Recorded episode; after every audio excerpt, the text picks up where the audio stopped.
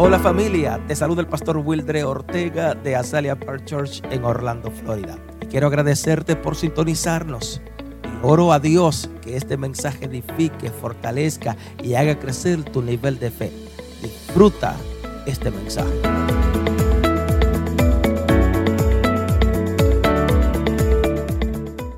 Diez beneficios que nosotros tenemos por ser hijos de Dios. Vamos a leer, le pido a mi hijo Samuel allá atrás, que me ponga segunda de Corintios 6, 18. Segunda de Corintios 6, 18. Y la palabra del Señor se lee en el nombre del Padre, del Hijo y del Espíritu Santo. Y dice, y seré para vosotros por Padre, y vosotros me seréis hijos e hijas, dice el Señor Todopoderoso. Esto es palabra de Dios. Amén. Amén. Gloria a Jesús. Los diccionarios definen la palabra paternidad como un estado o calidad de padre. Amén. Y padre es aquel varón que ha engendrado. Aunque nosotros tenemos un dicho, nosotros los hispanos, no sé los americanos, que dice que también padre es el que cría, no solamente el que engendra, esa figura de padre que está ahí con, con nuestros hijos. Amén. Entonces dice que el padre es aquel varón que ha engendrado. Amén. Pero cuando nos vamos a Génesis, y le voy a pedir a Samuel el principio de la creación, para poderles explicar la revelación de cómo nosotros pasamos a ser hijos de Dios. Amén. Génesis 1.26 dice, entonces dijo Dios, hagamos al hombre a nuestra imagen, conforme a nuestra semejanza, y señoré en los peces del mar, en las aves de los cielos, en las bestias, en toda la tierra, y en todo animal que se arrastra sobre la tierra. En el principio de la creación dice la palabra en Génesis 1 que la tierra estaba desordenada y vacía. Entonces dice la palabra que Dios como nuestro creador, Él comenzó a crear la luz por medio de la palabra, comenzó a crear todos los seres vivientes, amén, pero también dice la palabra que Él creó al hombre a su imagen y a su semejanza. Cuando crea al hombre, dice la palabra que el hombre era simplemente un era como un muñeco, era como un zombie, como algo que no tenía vida. Pero dice la palabra que entonces Él sopló aliento de vida en la nariz del hombre. Amén. Entonces Dios es nuestro creador. Dios es el creador de todas las cosas, absolutamente de todas las cosas. Amén. Y dice la palabra que Él tenía una relación con Adán y Eva en el huerto del Edén. Pero dice también que a causa del pecado, amén, Dios los sacó y los separó de él. O sea, que a ti que me estás viendo en esta noche, aquí es que estás, a ti que estás aquí en esta noche, te quiero decir que el pecado vino a separarnos de nuestro Padre, que es Dios. Pero mira lo bonito que es Dios. Y mira qué revelación tan hermosa. A ti que crees que no tienes padre y que estás solo. A pesar de que Adán y Eva le fallaron a Dios y que ellos fueron separados de su Padre, vino Jesucristo. Entonces, Jesucristo viene a restaurar la relación de nosotros con nuestro Padre. Amén. Vamos a leer Juan 1.12. Juan 1.12, Samuel. Mas a todos los que le recibieron, a los que creen en su nombre, les dio potestad de ser hechos hijos de Dios ¿Creer en quién? En Jesucristo. Cuando tú confiesas a Jesucristo como tu único y suficiente Salvador, entonces dice la palabra, no lo digo yo, que tú pasas a ser hijo de Dios. Ya no vas a ser creación de Dios. Amén. No todo el ser creado es hijo de Dios. Algo tiene que quedar claro porque no podemos seguir en esa mentira. No todos los que fuimos creados por Dios somos hijos de Dios. Para tú ser parte de la familia de Dios, para tú ser parte y ser hijo de Dios, para tú tener los beneficios que voy a mencionar a continuación, para que tú no te sientas solo, deprimido, angustiado, que no encuentra lugar, que no tienes esperanza. Dice la palabra en Romanos 19 que tú tienes que confesar con tu boca que Jesucristo es el Señor y que Él le levantó de los muertos y que resucitó al tercer día y que está sentado a la derecha del Padre. Amén. Tienes que creer que Jesucristo es tu Salvador. ¿Por qué? Porque hubo una separación de la creación hacia su Creador, que es Padre. Amén. Él es nuestro Padre. Amén.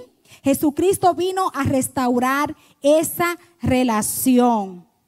Y una de las primeras cosas que Dios nos tiene que enseñar a nosotros es que es él es nuestro verdadero Padre y que no somos huérfanos. No importa si ya tú no tienes a tu papá y a tu mamá, que son lo esencial en tu vida, que hacen tanta falta. Amén. Pero tú tienes un padre que es tu verdadero padre, el que te creó, el que sabe lo que tú necesitas, el que te conoce desde las puntas del cabello hasta las puntas de los pies. O sea, este mes es para nosotros gozarnos en que tenemos un Padre celestial, que todo lo puede, que todo lo ve. Amén. Ya no nos sigamos sintiendo eh, quizás culpable porque papi y mami ya no están juntos, o porque ya mi padre no está a mi lado, o porque no me busca por X razón, cuando tenemos al Padre verdadero que es Dios para nosotros. Amén. Entonces, vamos a ver, vamos a ver algunos de los beneficios de la paternidad de Dios. Amén. ¿Qué pasa cuando usted y yo confesamos a Jesucristo? Acuérdense, es paso por paso. No es que soy creación, estoy en pecado, le estoy fallando a Dios, estoy desobediente de Dios, soy rebelde. No eres hijo de Dios. Amén. Si confesaste a Jesucristo y te apartaste de lo mal y fuiste nueva criatura y estás haciendo todas las cosas, no es que somos perfectos. No, eso es lo que yo estoy queriendo decir. No somos perfectos. Pero entonces ya cuando tú confiesas a Jesucristo, Él viene a ser el filtro entre tú y Dios.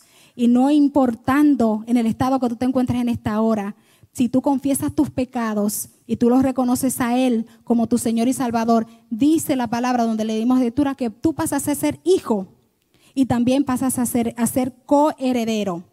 Beneficios de la paternidad de Dios. Apunta, el primero, Identidad. ¿Cuántas personas andan allá afuera y aquí adentro de la iglesia que no tienen identidad? Amén. Vamos a leer en Primera de Juan, Primera de Juan 3:1. Sami. Primera de Juan 3:1. Mirad cuál amor nos ha dado el Padre para que seamos llamados hijos de Dios por esto el mundo no nos conoce porque no le conoció a Él. Ese es el amor tan grande que el Padre nos tiene a nosotros, que nos llama que somos hijos de Dios. Tenemos identidad en Él. Vamos a leer Juan 1.12. Juan 1.12, Samuel. Mas a todos los que le recibieron, a los que creen en su nombre, les dio potestad de ser hijos de Dios. Nuevamente, a los que los reconocen.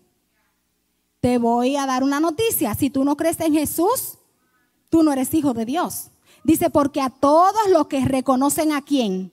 A Jesucristo como Salvador de lo que fue roto en el huerto del Edén, de esa amistad, de esa relación fraternal que Dios tenía con Adán y Eva. Ellos la rompieron a causa del pecado. El pecado es la desobediencia que nosotros tenemos día tras día hacia Dios. Nuestra rebeldía como seres humanos. Porque Dios no creó robots. Él no creó gente para obligarlo a amarlo. Tú tienes que amarlo por tu propia voluntad. Por eso Él nos dio libre albedrío.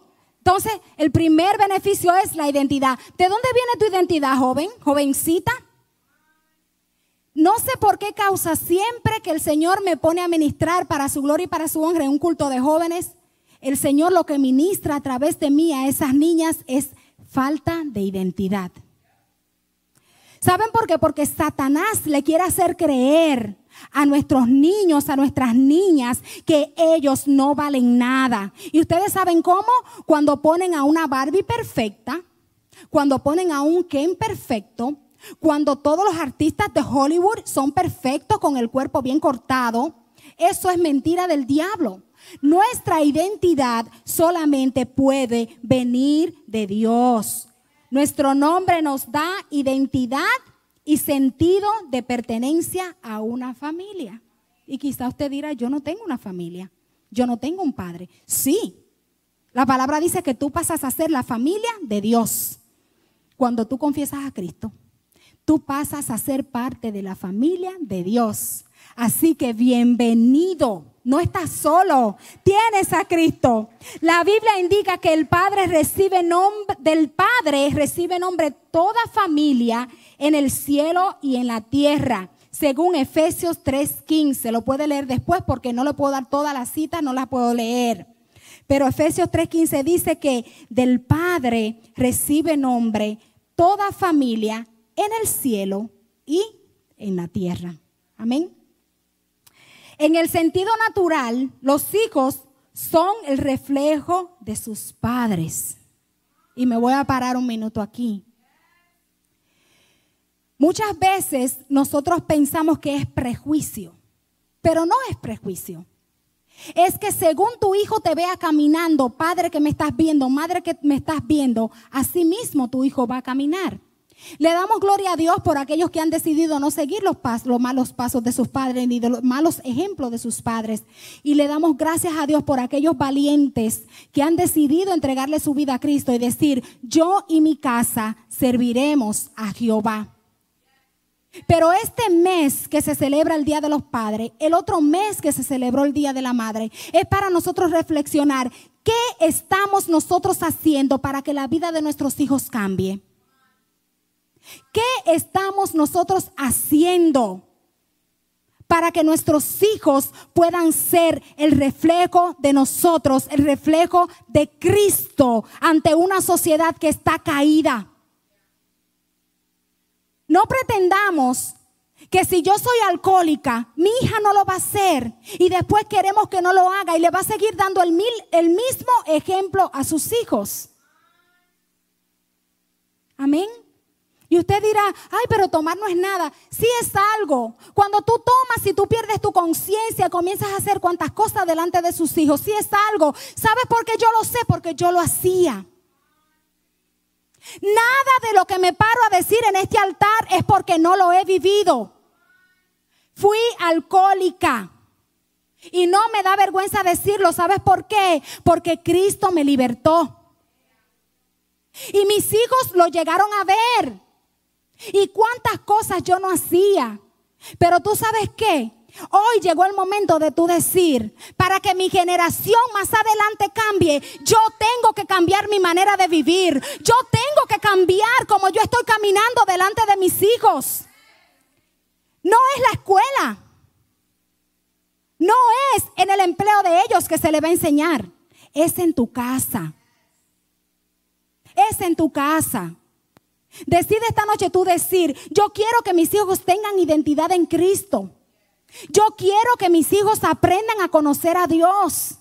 Yo quiero que mis hijos empiecen a tener temor de Dios. Déjame decirte algo. El dinero que tú hagas ahora, que tú guardes, que tú pretendes dejarle a tus hijos, la herencia que pretendes dejarle a, tus hijos, ellos van a pelear por esa herencia. Cuando tú no estés, ellos se van a pelear, ellos se van a poner enemigos.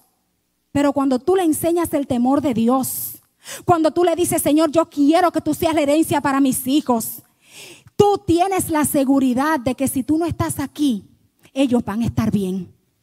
Tú tienes la seguridad de que si tú no estás aquí, Dios los va a guardar, Dios los va a librar. Y aún ellos se vayan y se mueran, porque todos vamos por ese camino. Usted va a saber que ellos van a ir al cielo. Gloria a Jesús. Bendito sea el nombre de Dios. Qué bueno es ser parte de la familia de Dios. Qué bueno es tener identidad en Dios. No busque tu identidad en hombre. No busque tu identidad en una pareja, en una mujer. Sé feliz tú primero Y después, esa pareja va a ver que tú eres feliz y van a ser felices los dos. No busque tu identidad en cómo te ves. Que si estoy delgada, que si estoy flaca, que si estoy bonita, que si estoy aquí, que si estoy allá. No, tu identidad viene del Padre, el que te creó, el que te entregó a Jesucristo en una cruz, el que pagó el precio caro por ti. Ahí está tu identidad. Vamos al segundo beneficio de la paternidad de Dios. El segundo beneficio de ser hijo de Dios es el amor del Padre. Juan 16, 27, Samuel. Juan 16, 27 dice, pues el Padre mismo os ama porque vosotros me habéis amado y habéis creído que yo salí de Dios. Aquí está Jesús una vez más hablándole a sus discípulos. Amén. Jesús una vez más hablándole a los discípulos, porque ustedes creyeron que yo salí de Dios. El Padre nos amó. Amén. Y Él, déjame decirte algo, Él nos amó primero. Si tú crees que tú amas a Dios ahora, es porque Él te amó a ti primero. Él me amó a mí primero. El amor del Padre nos da la seguridad y confianza. Por eso la Escritura dice que el perfecto amor echa fuera todo temor. Eso está en Primera de Juan 4, 18. Cuando tú tienes el amor de Dios, amén, hay esa seguridad, hay esa entereza, amén, de que tú puedes levantarte por la mañana y tú puedes decirle, este perfecto amor de Dios va a echar fuera todo temor que yo tenga en este día. De cualquier decisión que tenga que tomar, tú oras y el amor de Él te va a cubrir. Y ahí, cuando no sientes temor, es que tú sabes que Él está contigo. Amén. Vamos a movernos. Y la tercera, el tercer beneficio de la paternidad de Dios es la provisión para las necesidades provisión para las necesidades de Mateo 6, 8. Samuel. Mateo 6, 8 dice, no os hagáis pues semejantes a ellos, porque vuestro Padre sabe de qué cosas tenéis necesidad antes que vosotros le pidáis. Miren qué Padre más bueno. Amén. Él ya sabe lo que tú necesitas antes, no lo que tú quieres. Porque querer es capricho, sino lo que tú necesitas. Porque cuando Dios sabe lo que tú necesitas, lo que Él te va a dar va a ser perfecto. Pero cuando es algo que tú quieres, tú vas a buscar la manera de conseguirlo aunque no te convenga. ¿Sí o no? Pero cuando sabemos que viene de Dios, dice que Dios provee para el cuerpo, alma y espíritu. La Biblia dice que quien no provee para los suyos es peor que un infiel y ha negado la fe, según Primera de Tito 5:8. Dios sabe cuál es nuestra necesidad y desea que busquemos el reino de Dios y su justicia y le pidamos conforme a su voluntad, según Mateo 6:33. Cuando tú decides, lo dice la palabra, ahí mismo donde vivimos ahora, cuando tú decides buscar a Dios primero, cuando tú decides buscar su reino, cuando tú decides buscar su justicia, la palabra dice que todas las demás cosas te serán añadidas. Pero hay un secreto. Para Dios formar nuestro carácter, que de por sí se desespera, a veces Él hace silencio. Y no nos da las cosas, aunque no las vaya a dar, en el momento que nosotros queremos, sino que Él quiere que nosotros tenemos, tengamos esa templanza y tengamos paciencia para poder esperar lo que no conviene después que buscamos el reino de Dios y su justicia. Pero no podemos volver atrás. Tienes que resistir y tienes que persistir para poder ver lo que Dios ha prometido a tu vida. Amén. El Señor hizo la comparación del cuidado de los padres terrenales con el cuidado del Padre Celestial, diciendo que si nosotros, siendo malos, damos buenas dádivas a nuestros hijos, cuanto más Dios a los suyos, según Mateo 7, 11, nos provee trabajo, salud, paz, amor y el sustento diario. Yo no sé usted, pero yo me levanté hoy, yo tenía techo. había agua, había cafecito por la mañana para tomar. Amén. Pan en la nevera, comida para mis hijos, ¿verdad? Y eso es lo que tenemos que darle gracias a Dios. Paz en nuestro corazón. Todo eso son los beneficios que Dios nos da a nosotros cuando nosotros pasamos a ser hijos de Dios. Mira qué lindo. Y es simple, es simple. Amén. Solamente tenemos que seguirlo y Él se va a encargar absolutamente de todo lo demás. Amén. El cuarto beneficio de ser hijos de Dios es el derecho, escucha eso, derecho a herencia. Derecho a herencia. Tenemos un derecho. Tenemos un derecho. Y no creas que le vas a faltar al respeto a Dios cuando tú le digas, Señor, te he sido fiel. Y tu palabra dice que en lo poco tú has sido fiel y en lo mucho te pondré. Pero vamos a leer a Romanos 8, 17. Romanos 8, 17 dice, y si hijos, también herederos, herederos de Dios y coherederos con Cristo, si es que padecemos juntamente con Él, para que juntamente con Él seamos glorificados. Aquí hay un pero. Amén. Aquí hay un pero. Primero hay que padecer. Para entonces nosotros poderle decir, Señor, no te olvides de lo que me prometiste. Señor, no te olvides que estoy esperando. Tenemos que padecer juntamente con Cristo. ¿Qué significa padecer juntamente con Cristo? Morir a nosotros, morir a nuestra carne, morir a nuestros deseos, morir a nuestros sueños y morir a nuestra voluntad. Y no es fácil. No es fácil cuando Dios te pide y te dice, necesito que me entregues eso porque no te conviene. Y tú estás agarrada de eso y agarrado de eso con todo tu corazón y no lo quieres soltar. Pero hay una herencia más importante que todo lo que Dios te pide aquí en la tierra. Y tú, dice la palabra, que eres heredero y coheredero juntamente con Cristo Jesús, a quien Él le entregó absolutamente todo. Amén. Tenemos ese derecho, que en cualquier momento podemos disfrutar de esa herencia. Pero para ellos debemos, como dice la Biblia, que el heredero mientras es niño en, nada difiere del esclavo, aunque sea el dueño de todo. Gálatas 4.1. Y para que no vivamos como el hijo pródigo que desperdició la herencia. Para eso es el proceso de morir a nuestro yo. Porque si no vamos a desperdiciar lo que Dios nos dé. Porque si no, no vamos a valorar lo que Dios nos entregue. Porque naturalmente nosotros somos así. Nos gusta desparramar, nos gusta desperdiciar. Y la palabra dice que este hijo le pidió la herencia a su padre y se fue. Y la gastó en cuanta poca vergüenza. Amén. Pero también dice que cuando el hijo regresó, su padre hizo fiesta. Ese es el amor de Dios. Amén. Ese es el amor de Dios. No se compara el amor de nuestro Padre con nuestro amor. Jamás.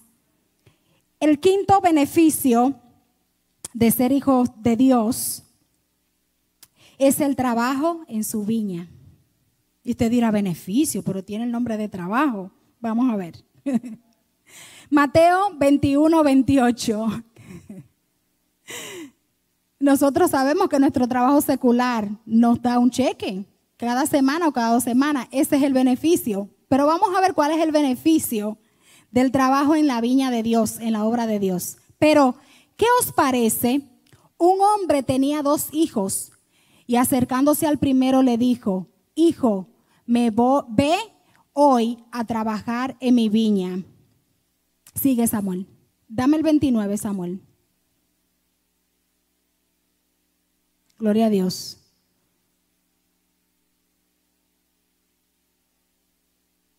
Gloria a Jesús. Mateo 21, 28. Respondiendo él dijo, no quiero, pero después arrepentido fue. Amén. El padre viene a ese hijo y le dijo, hijo, quiero hoy que vayas a trabajar a mi viña. Amén.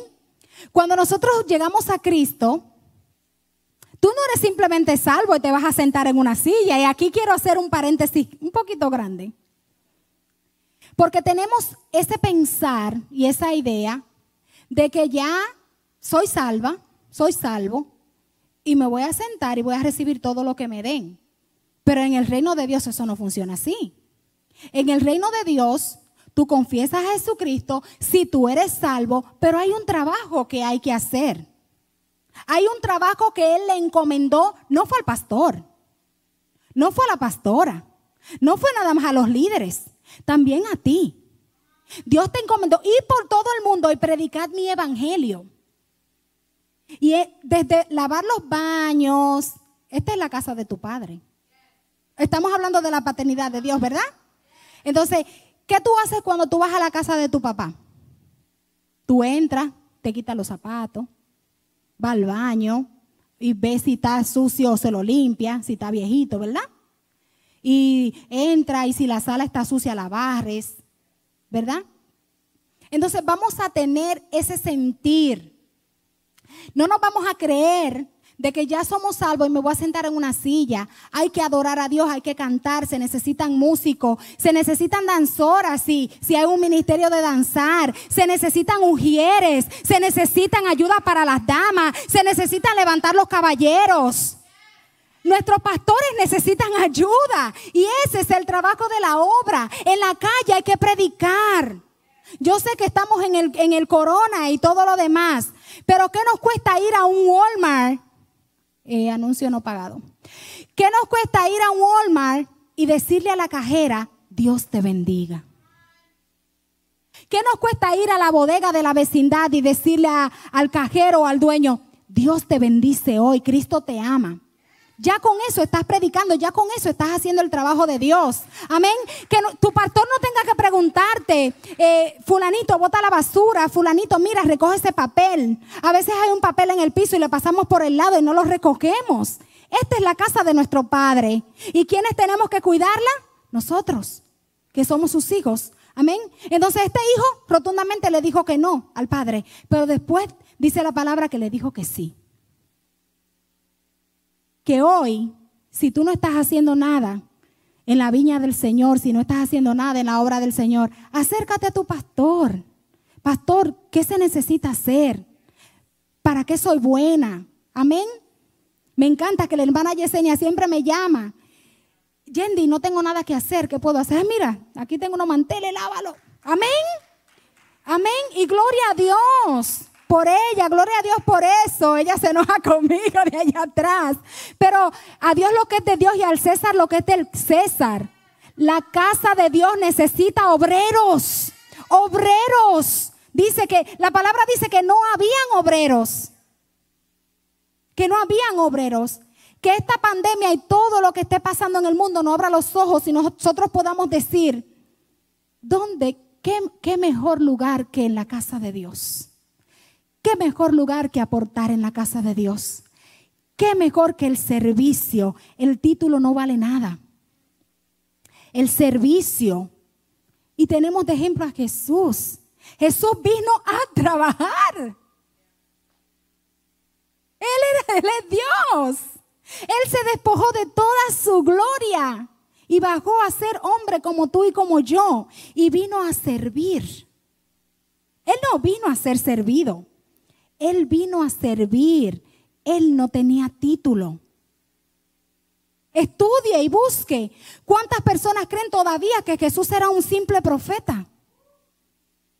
¿Cuántas personas no lo creen que Él simplemente era un profeta cuando Él fue el enviado de Dios para salvarnos de ese pecado, de lo que nos envuelve a diario? Él fue el único digno para poder hacerlo.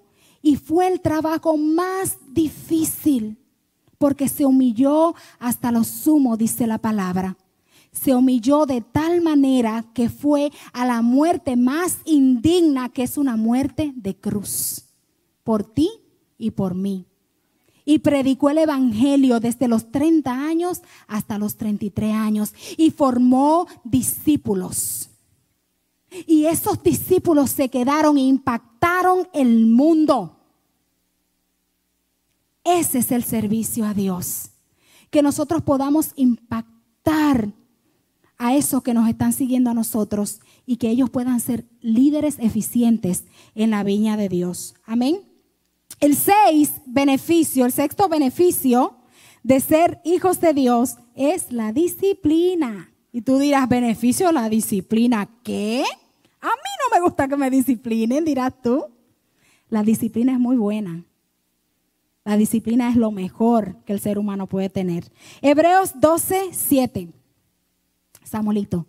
Si soportáis la disciplina, Dios os trata como a hijos. Porque, ¿qué hijo es aquel a quien el Padre no disciplina? Déjame preguntarte algo.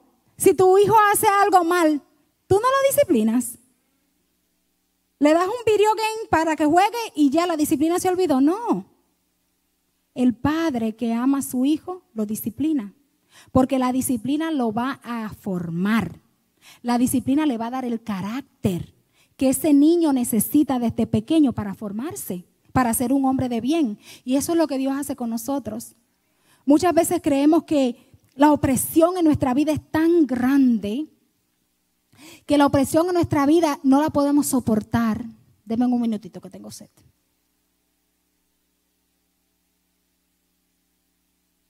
Pero muchas veces Dios tiene que presionarnos como una olla de presión. Usted ve esas ollas de presiones donde usted mete la bichuela para que se ablande. La bichuela está dura cuando usted la entra en la olla de presión, ¿verdad? Dura, dura, dura. Que nadie se la puede comer. Pero cuando usted la mete a una, una olla de presión, esa bichuela sale blandita y rica, ¿verdad? Para echarle sazoncito y comérsela. Dios nos, a veces nos tiene que meter en esa olla de presión y nos tiene que disciplinar, porque venimos con un carácter formado del mundo. Es un carácter totalmente diferente al que Dios quiere para nosotros. Entonces, cuando Dios nos disciplina, no importa la tempestad que venga, dice la palabra, y que cuando tú aguantas la disciplina, entonces vas a ser llamado hijo de Dios porque vas a caminar diferente, vas a actuar diferente, va a venir la opresión otra vez, vas a saber cómo lidiar con ella, vas a saber cómo lidiar con todo lo que te agobia. Amén. Por eso es necesaria la disciplina. La Biblia enseña que Dios es Padre de misericordia y consolación en segunda de Colosenses 1:3 y disciplina. La disciplina es una manifestación de amor. Disciplina viene del término griego paideu y se refiere al acto de instruir niños y enseñar y luego corregir. Instruir, enseñar y luego corregir lo que ve malo en él. Lo que destaca el amor de Dios, quien primero instruye, si el cristiano no sigue la instrucción, luego aplica corrección, buscando que el corazón del creyente se presente contrito y humillado. ¿Ven lo que Dios hace? Cuando Dios ve que nosotros como creyentes no estamos siguiendo sus instrucciones que está en el manual de la vida, que es la Biblia, amén, Él tiene que aplicar la corrección para entonces tornar nuestro corazón en un corazón contrito y un corazón humillado. Amén, qué bello es Dios. Amén. El séptimo, ya estoy terminando, se lo prometo. El séptimo beneficio de ser hijos de Dios es la protección. La protección de nuestro Abba Padre. Juan 17:11, Samuel. Juan 17:11 dice, y ya no estoy en el mundo, mas estos están en el mundo, y yo voy a ti, Padre Santo, a los que me has dado guárdalos en tu nombre para que sean uno, así como nosotros. Jesucristo otra vez hablando y diciendo, ya no estoy en el mundo, pero los que voy a dejar en el mundo, protégelos, guárdalos.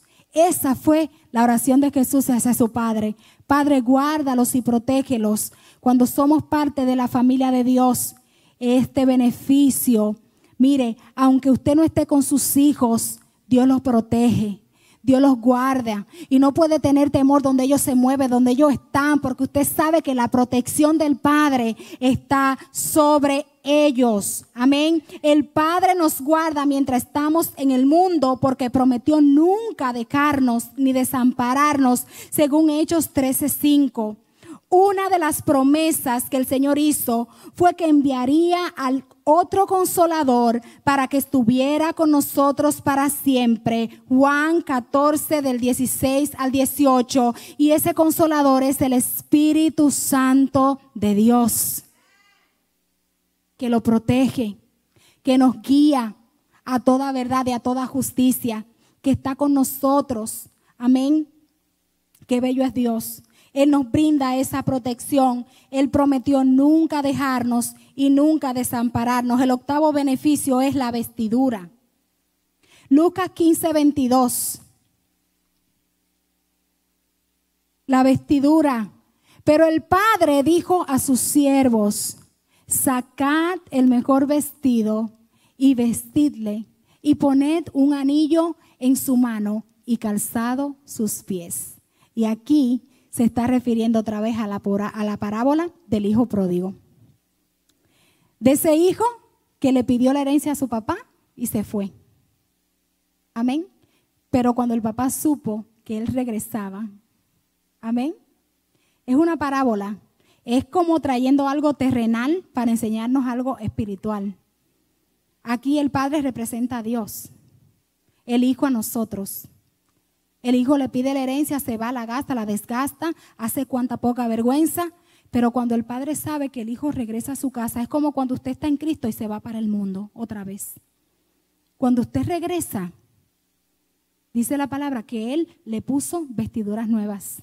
Él te cambia sus, tus ropas. Amén. Él te pone un anillo en el dedo y Él te sienta a cenar en la mesa. Qué lindo es Dios. Amén. Ese es uno de los beneficios. Si en esta hora tú estás lejos de Dios, si en esta hora tú te sientes como el hijo pródigo, regresa a casa. Que el Padre te va a recibir otra vez. El Padre te va a cambiar las vestiduras, como a ese hijo pródigo que dice la palabra que ya estaba comiendo algarrobas con los cerdos. Y las vestiduras que tenía estaban sucias. Y las vestiduras que tenía estaban desgastadas. Amén. Pero su Padre le cambió la ropa, le puso ropa de lino, le puso ropa nueva, le puso un anillo, significando, hijo mío, te recibo en mi casa y te voy a sentar en mi mesa y Dios va a volver a comer contigo. Que nada detenga tu regresar a Dios en esta hora. No hay pecado profundo de donde Él no te pueda sacar en esta hora. No hay cosa tan sucia de donde Dios no te pueda libertar en esta hora. Él es tu Padre. Él es tu Padre. Gloria a Jesús. Noveno beneficio de ser hijo de Dios es que nos da un nuevo lenguaje. Mateo 26, 73. Y un poco después, acercándose los que por allí estaban, dijo a Pedro, verdaderamente también tú eres de ellos, porque aún tu manera de hablar te descubre. Aquí está hablando cuando Jesucristo ya lo habían crucificado. Y a Pedro lo sacan de entre la multitud porque se parecía hablando a Jesús. Amén. El lenguaje de Pedro era diferente. ¿Cómo es tu lenguaje? ¿Estamos hablando como Cristo habla? Y fallamos, muchas veces fallamos, muchas veces no sabemos ni cómo hablamos. Y Dios nos tiene que corregir. Yo lo hago muchas veces y es algo con lo que Dios tiene que trabajar conmigo porque a veces uno ni cuenta se da. A veces uno jugando ofende. Amén. Y son cosas que Dios tiene que corregirle a uno porque nosotros tenemos personas como líderes que nos están mirando. A Pedro lo entresacaron de la gente, que a nosotros también nos entresaquen de entre la gente y digan, tú hablas como Jesús. No es porque tú digas con tu boca que eres cristiano o porque pongas mensajes, mensajes en las redes sociales todos los días con versículos bíblicos. Hablamos como Jesús, caminamos como Jesús, actuamos como Jesús. Y déjame decirte algo, no estoy juzgando a nadie porque tengo muchas cosas todavía que cambiar. El único perfecto es Dios. Pero ¿sabes qué es lo más importante? Encaminarnos el camino de la perfección que es Jesucristo. Él es el único perfecto. Pero que hoy decidamos hablar como Jesús. Amén. Él cambia nuestro lenguaje cuando nosotros decidimos ser hijos de Dios. El último, el número 10, el último beneficio de ser hijo de Dios es el alimento. Juan 6, 32, Sammy. Juan 6, 32.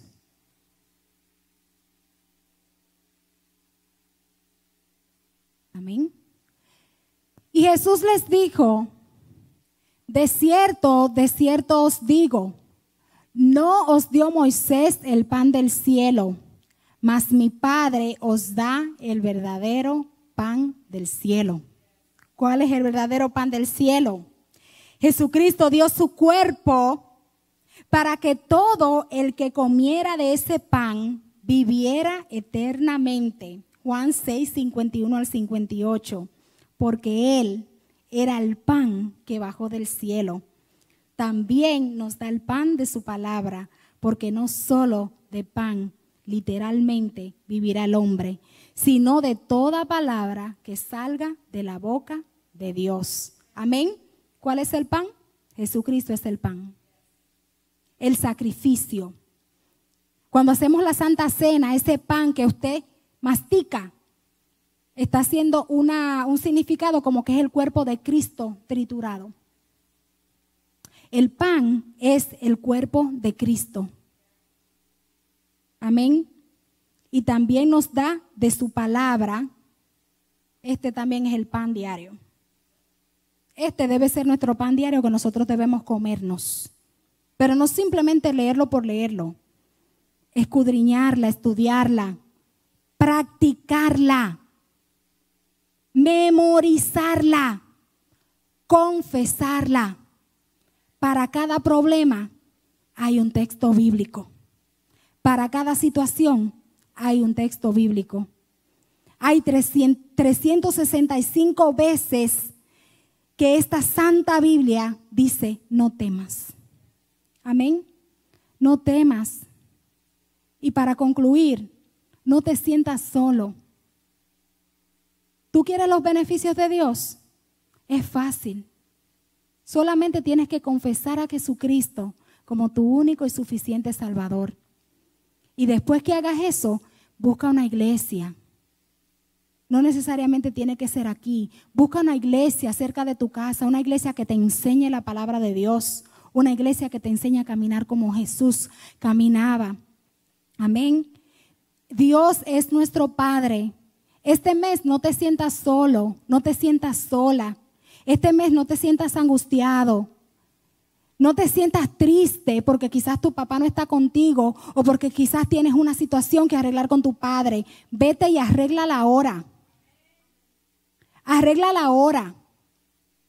Todos fallamos de una manera u otra, pero lo importante es que Dios quiere restaurar cada relación que nosotros tengamos en este día, en este mundo. Así como Jesucristo restauró, como empecé nuestra relación en el huerto del Edén, la relación que Adán y Eva rompieron, Jesucristo vino a restaurarla. Asimismo Él quiere restaurar tu vida. Asimismo Él quiere restaurar tu casa. Asimismo Él quiere restaurar la relación con tu Padre de aquí, de la tierra, tu Padre carnal. Amén. Pero esa es una decisión propia. Amén. Y concluyo con esto. A ti que estás en tu casa y no conoces a Jesucristo como tu único y suficiente Salvador, te voy a pedir que hagas esta oración conmigo. Señor Jesús, confieso que tú eres el Señor y Salvador de mi vida. Te doy gracias porque tú ya me libertaste de todos mis pecados cuando moriste en la cruz del Calvario por mí. Te pido en esta hora, Señor, que inscribas mi nombre en el libro de la vida y que nunca lo borres. Te doy gracias, Señor, porque soy parte desde hoy con esta confesión de la familia de Dios y soy parte de ser hijo llamado hijo de Dios, que es el mejor privilegio que cualquier ser humano en esta tierra pueda tener. Señor, te damos gracias. Señor, te bendecimos, te exaltamos y te damos a ti la gloria. Si en esta noche hiciste esa confesión, te pedimos que te vayas a una iglesia, no te quedes en tu casa, congrégate, comparte con los hermanos.